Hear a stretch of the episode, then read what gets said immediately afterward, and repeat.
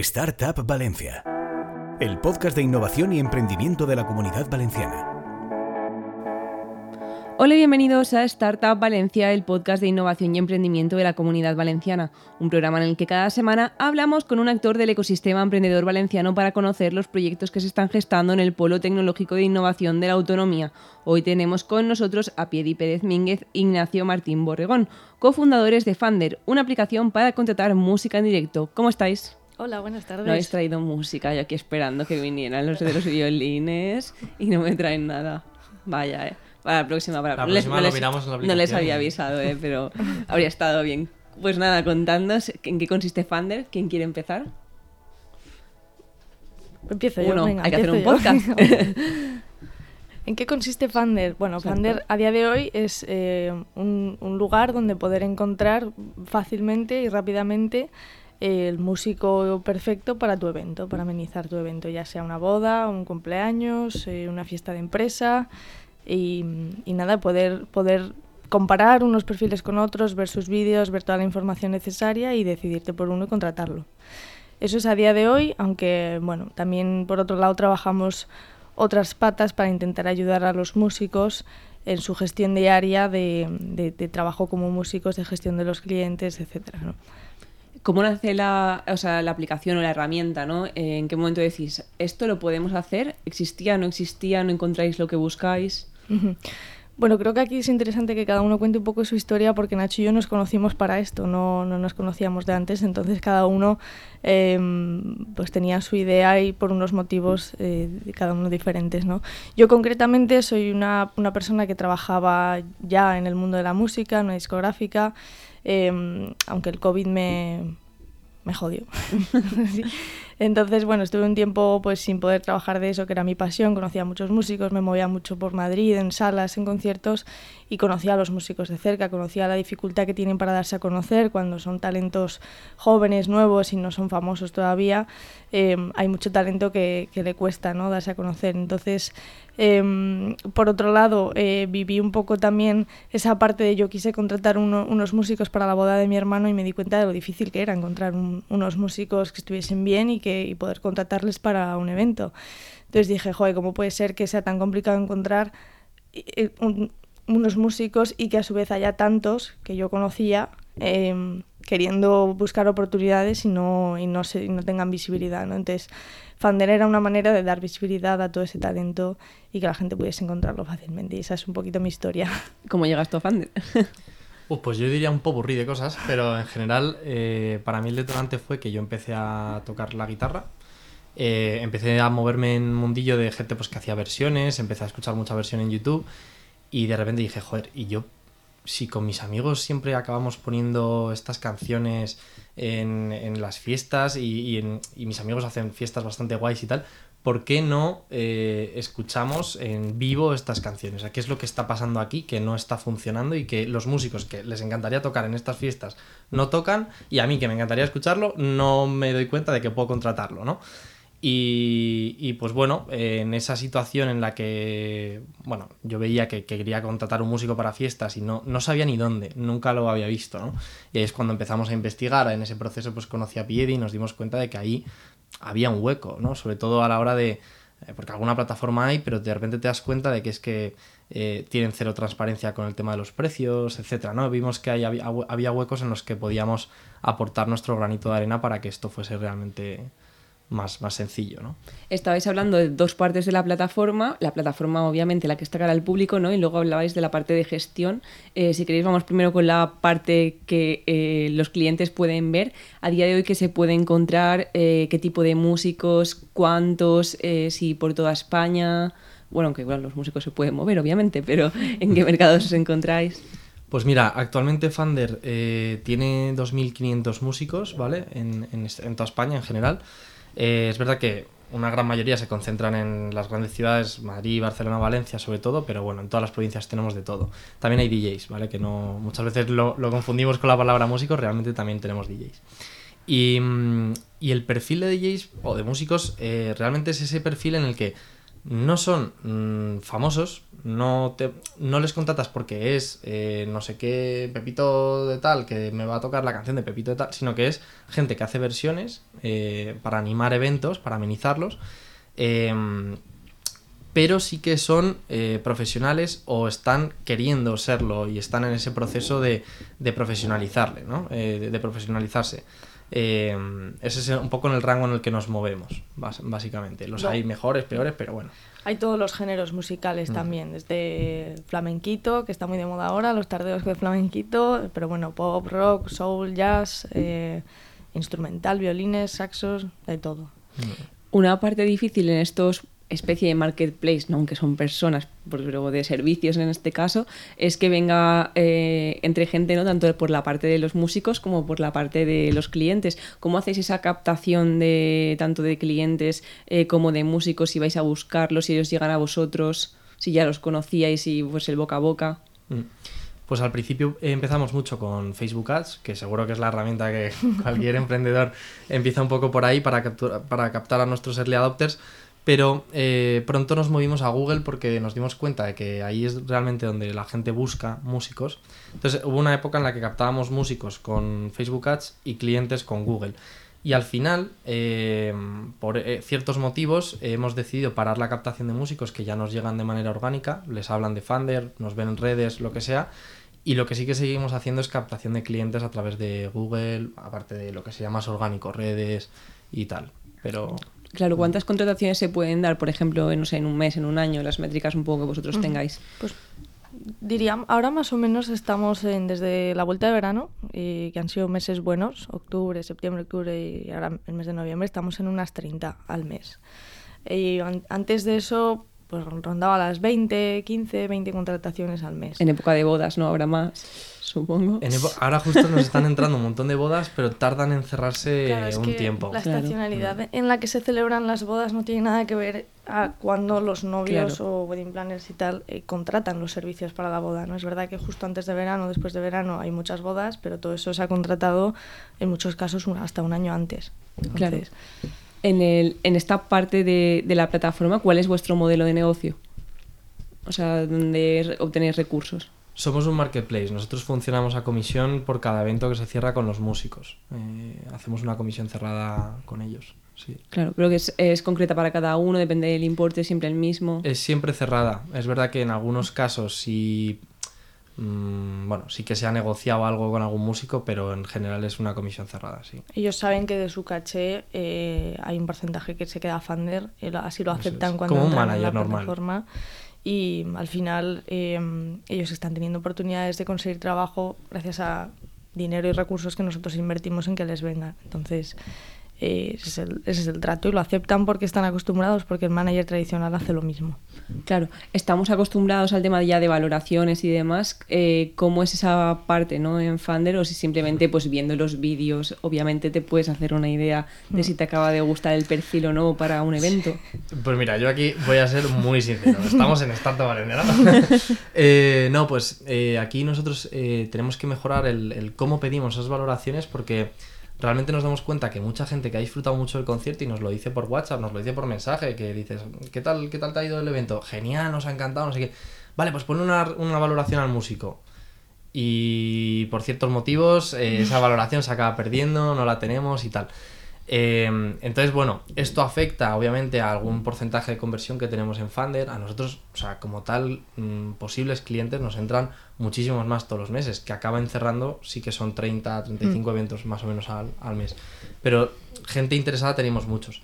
Y una de las cosas que tenemos que mejorar es precisamente eso, que la gente pueda valorar al músico, que el músico que más han contratado en Funder tenga más de 5 valoraciones, que dices, mm. ¿cómo puede ser, no? Si ha hecho un montón de eventos, a todo el mundo le ha encantado y, ves los vídeos, mola un montón, pero no le dejan tantas valoraciones como nos gustaría, ¿no? Otro tema importante, el que has mencionado de los vídeos, es también una cosa a trabajar. Los músicos saben que necesitan vídeos buenos, decentes, con calidad de audio, con calidad de vídeo para vender. Y nosotros lo, lo, queremos a toda costa, ¿no? Que, que los, los, perfiles que están en Funder y sean visibles y la gente ve sus vídeos, sean vídeos guays que vendan, ¿no? Eh, pero claro, eh, no todos lo tienen, por no decir que la mayoría no lo tienen. Entonces también nosotros estamos trabajando ahí para poder ofrecerles un precio bastante guay para que puedan eh, hacerse sesiones de grabación y tener vídeos decentes que, Mm. que vendan. Porque mucha gente, sí, las valoraciones las miran, pero, pero los vídeos son imprescindibles. Tú no vas a contratar un grupo de música sin haber visto cómo, cómo cantan y cómo actúan. Claro, hablabais antes de las del aspecto diferencial ¿no? con otras plataformas, por eso vosotros montáis Funder, ¿no? porque queréis diferenciaros en X cosas. ¿Qué creéis que os diferencia de vuestra competencia y, y motivo ¿no? por el que montasteis vosotros la compañía? Yo diría, ahora mismo nos diferencian, bueno, dos cosas, tres, dos, ¿vale? Eh, la primera es la transparencia en cuanto a los precios. Nosotros, Funder, lo hemos construido al final en torno a un algoritmo que permite calcular un precio para cada evento, un presupuesto automático. Es verdad que a día de hoy puede resultar alguna diferencia en algunos casos concretos, pero es un algoritmo que ya en la mayoría de los casos el precio que se da es el precio que te viene el músico. Tú te vas a cualquier otra plataforma y te dicen, no lo sé, pregúntale, no lo sé, mmm, el rango está entre 100 euros y 1100. Y dices, vale, gracias, no me ayudas hasta que no hable con ese músico que me puede tardar en contestar dos días, eh, tres días, me pregunta 800 cosas y luego ya me da un presupuesto eh, cuatro días más tarde por correo pues en Funder lo puedes ver en el momento. Entonces, eso ya es una facilidad que damos nosotros y además una transparencia, porque te estamos dando el mismo precio, seas tú, que seas el al lado, que seas, ¿no? En cualquier ocasión. Eso es una. Eh, la otra es que nos especializamos en música. Al final, muchas de estas plataformas lo que están es especializadas en bodas, ¿vale? Y dentro de las bodas, una de las cosas que tienen es músicos. Pero bueno, pues es otro modelo distinto eh, y tal. Y de hecho esa es la, la, última un poco, ¿no? Que estas plataformas hablan mucho eh, a, a, a, lo que es captar músicos, pero se olvidan un poco, creo yo, de la parte de los clientes. Nosotros siempre decimos que tenemos una comunicación muy enfocada hacia los clientes que al final son los que vienen a Fander a buscar un músico. Pues otras plataformas solo hablan al músico, cobran del músico y ya se desentienden un poco de todo el proceso, ¿no? Claro, cobran una suscripción normalmente del eso músico. Es. Entonces, como viven de eso, su comunicación y su esfuerzo va centrado en captar músicos. Nosotros necesitamos músicos, obviamente, para, para es la oferta ¿no? dentro de nuestro marketplace, pero no, no vivimos, no les cobramos una comisión, de hecho, o sea, una suscripción. De hecho, para poder generar nosotros dinero necesitamos conseguirles trabajo, con lo cual nuestro compromiso con ellos es muy grande y encuentran en nosotros es. realmente trabajo.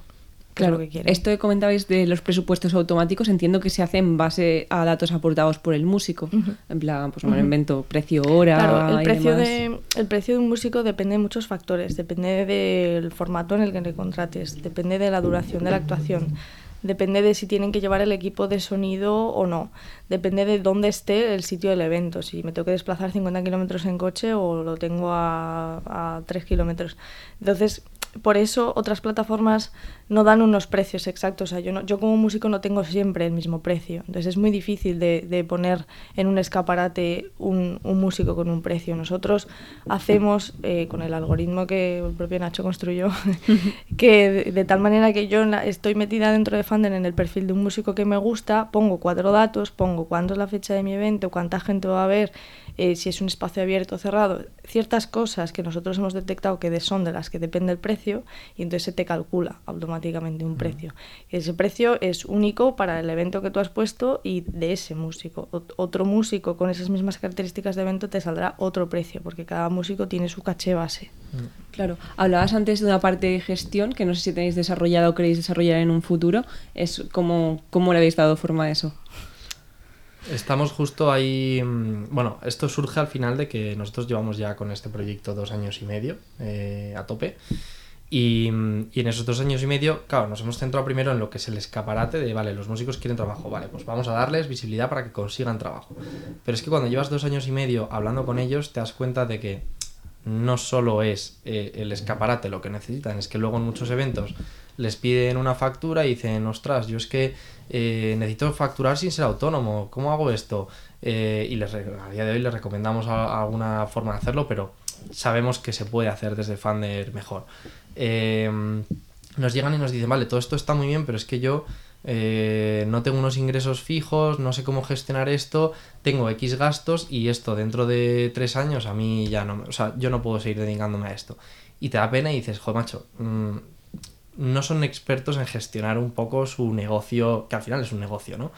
Entonces queremos ayudarles eh, a darles insights de cómo mejorar sus gastos, cómo mejorar eh, o conseguir ciertos ingresos más recurrentes, etc. Estamos diseñando ahora toda esa parte eh, en la que al final la idea es convertirnos un poco como en, como en el referente para profesional, que la herramienta referente que van a tener ellos para ser profesionales de verdad eh, conseguir trabajo, gestionarlo, facturarlo, eh, entender sus eh, y gestionar sus gastos, sus ingresos. Esa es la, la idea un poco. Ellos necesitan trabajo y además necesitan que aparte de tocar, o sea, ellos lo que quieren es ensayar y tocar, que es lo que les gusta y por eso son músicos. Lo que es la gestión de los clientes y lo que es la gestión de su economía, como sus finanzas, como negocios que son, eh, no solo no la, no la suelen hacer bien porque no saben, es que no les gusta lo del... es un quebradero mm. de cabeza. Entonces ahí es donde queremos entrar.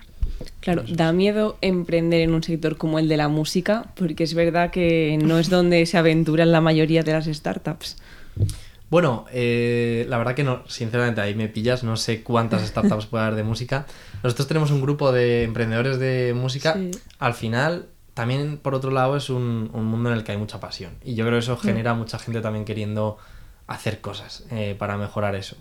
Eh, entonces, bueno, no te voy a mentir, es un sector que tiene sus peculiaridades, sí, pero justo ahí está la gracia. O sea, para mí el resumen de por qué hacemos, o una de las cosas por las que hacemos Fander es que es un sector que está cero digitalizado, en el, eh, por lo menos en el mundo de los eventos, y, es que se mueve también mucho dinero al final. Entonces algo se puede hacer y algo se tiene que hacer y es lo algo estamos haciendo, ¿no? Para intentar eh, pues luchar por eso. Claro, ¿cómo veis vuestro futuro eh, a nivel de mercados? Porque hablabais de España, pero no sé si os veis internacionales, eh, si os veis cerrando una ronda de mm. financiación, ¿cómo veis de aquí hacia adelante lo que viene? Pues yo diría que nuestro crecimiento al corto medio plazo va a ser más tirando a, a propias verticales o servicios que vamos a ofrecer dentro de Funder, lo que acabamos de comentar, esa parte de herramienta para los músicos que estamos ya empezando a, a lanzar muy en modo MVP porque Nacho y yo siempre lanzamos todo súper casero y ya cuando vemos que algo puede medio funcionar entonces ya le dedicamos tiempo y, y tal. Em, por ahí va nuestro crecimiento en el corto plazo. Obviamente cuando tengamos esto validado, eh, la idea es salir fuera de España y implantar ahí el modelo, aunque habrá que estudiar los mercados y las peculiaridades, temas legales, porque no es lo mismo la música en España que en Inglaterra o en Estados Unidos. Entonces, eh, habrá que estudiarlo primero. Claro. ¿Qué objetivos tenéis para el próximo año? Porque esto es un poco futuro, ¿no? Pero 2024, ¿qué tenéis planeado?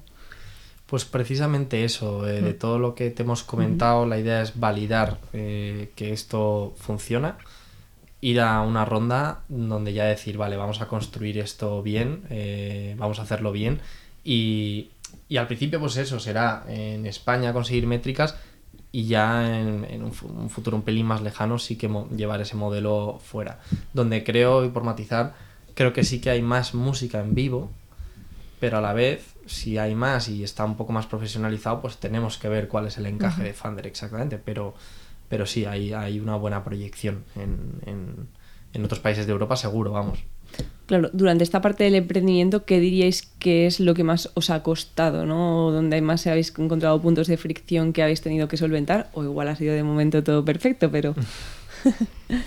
Hombre, mm, creo que lo que más ha costado es, a nivel personal. Eh, compatibilizar el emprender con querer avanzar en tu vida y, tener amigos y pareja y gente a tu lado que ves que va avanzando a un ritmo muy diferente al, tuyo. Creo que esa es la parte que puede pesar más a nivel personal. A nivel eh, dentro de Funder, mm, pues diría que decisión es complicada, tomar muchas decisiones, somos dos, tener que estar de acuerdo en todo o, no, pero entonces hacer, eh, intentar por estar de acuerdo todo el rato y creo que eso ha sido un poquito complicado a veces, pero vamos, por lo general, eh, bien. Bueno, muy optimistas. bueno, yo justo iba a matizar para mí una cosa que me dijo Pidi tiene toda la razón es que yo creo que yo entré en Funder pensando que esto iba a ser cosa de nada, eh, en un añito esto está hecho y, y, lo estoy rompiendo por ahí, ¿no? Eh, y para mí ha sido un ejercicio de darme cuenta que esto es leche tras leche, es que es leche tras leche y poco a poco ir avanzando, Pero es verdad que ha pasado dos años, dos años y medio y dices, joder, todo lo que ha avanzado, claro, esto de primeras yo no lo podía saber. Entonces, bueno, es un poco el equilibrio entre me está molando y por otro lado me está tocando las narices, pero sí, sí. Claro, estamos llegando al final de la entrevista. ¿Qué consejos daríais vosotros a los emprendedores ¿no? que se han iniciado en este camino de montar su propia compañía? Mm, a ver, yo creo que al final lo que más nos hemos llevado Piedi O sea, a ver, lo primero que se lancen. Eh, las cosas hay que hacerlas. Sobre todo en MVP, como ha dicho Piedi, cuanto más eh, lean seas, cuanto más eh, light hagas las cosas al principio, pues mejor. Te tiene que dar vergüenza. Eh, si no, sí, no vale. Efectivamente. Y, pero es verdad que, hombre, mola mucho hablar primero con gente que ha montado cosas, porque es que es verdad que te empiezas a, empiezas a, relativizar todo. Yo me acuerdo para mí, al principio era un mundo para nosotros el tema de que si el copyright, no sé qué, aspect- ciertos aspectos de cómo montar la empresa y luego te das cuenta que montar la empresa es lo, lo de menos, ¿sabes? Eh, pues, hombre, hablar con gente que ya lo ha hecho y ha montado cosas parecidas te abre mucho, eh, bueno, te facilita el camino, desde luego.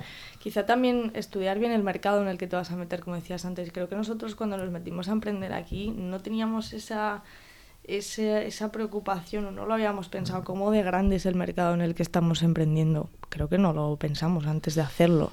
Hasta que te metes en el mundillo y, y te das cuenta de lo importante que es. Y como todo el mundo habla de, oye, ¿sabes qué tamaño tiene tu mercado? Hostia, pues... eh, pues no, yo, yo qué sé, a mí me gusta esto, me metí aquí y tal. Entonces, estudiar bien el mercado donde te vas a meter, estudiar bien la competencia, como dice Nacho, hablar con gente que lo haya hecho antes. Y luego, para mí, eh, creo que hay que tener mucho cuidado con las expectativas que se tiene. Como decía Nacho, él quizá eh, tenía, pensaba que era muy fácil, yo no sé, mm, creo que no tenía las expectativas tan altas y eso me ha hecho eh, ser más dura en el sentido de no me he pegado tanta leche porque no esperaba tanto, ¿no? Ento- no quiere decir que no espere el éxito en Fander, pero creo que es un camino largo y soy consciente de eso. Entonces, creo que hay que tener cuidado con las expectativas que se tiene cuando te metes aquí porque si no te vas a pegar una de leches. Y por matizar, eh, si esa gente la conoces en Lanzadera, ¿no? Que, que no lo hemos mencionado, pero claro, obviamente para mí conocer gente del mundillo startup ha sido básicamente en Lanzadera. En Lanzadera es donde nos han enseñado todo lo que aplicamos a día de hoy. O casi todo, vamos. Eh, Claro. o sea que- ¿Qué, qué os ha supuesto, o sea, qué, qué os ha hecho cambiar el paso de lanzadera de vuestra visión? No sé si os ha hecho modificar cosas, ¿no? Que teníais pensadas de una manera y luego ahí habéis visto que el foco era otro. Pues, por ejemplo, lo primero que se me ocurre es precisamente tener un foco eh, concreto. O sea, yo creo que nosotros cuando empezábamos queríamos hacer 80 cosas a la vez, porque te imaginas ya eh, la visión a futuro que tienes del proyecto, la quieres montar desde el día cero. Y, y te tienes que dar cuenta de que, a ver, mm, chico, si quieres montar 20 cosas distintas, empieza por una, consíguela bien, la- empieza por la mejor, consíguela bien, y cuando ya la tengas bien, que hazme caso que una es bastante complicado, Sí. ya vas creciendo. Y eso pues nos ha costado y nos sigue costando. Es que es increíble. Cada vez que tenemos una idea queremos hacer todo a la vez y, y te das cuenta de que hay que frenar. Eso, por ejemplo, es lo, lo primero que se me ocurre, pero realmente es que son muchas cosas. Son muchas cosas. Genial, pues oye, nada, invitamos a todos los que tengan boda, eventos, cumpleaños con bastante presupuesto. eh, que, que, Eso visiten, que visite- visiten Fander para encontrar a los músicos, que si grabamos un, un próximo podcast, porque cierran una ronda de financiación, por ejemplo, eh, traerán aquí para que nos animen. claro. no, Eso es. no hay que Oye, malgastar. Oye, Nacho toca la guitarra, ¿eh? Vamos Vale, bueno, Bueno, bueno. Nos, nos conformamos con Nacho tocando la guitarra porque el resto no hay que... Oye, como que nos conformamos. Bueno, cuando te, vamos- cuando te veamos en la tele diré, mira, ese dije que me conformaba con él. Pues nada, muchísimas gracias, eh, Piedi y Nacho. Eh, de verdad que la gente visite vuestra página y entre a, a buscar a, a los músicos y que se queden también con vuestros consejos.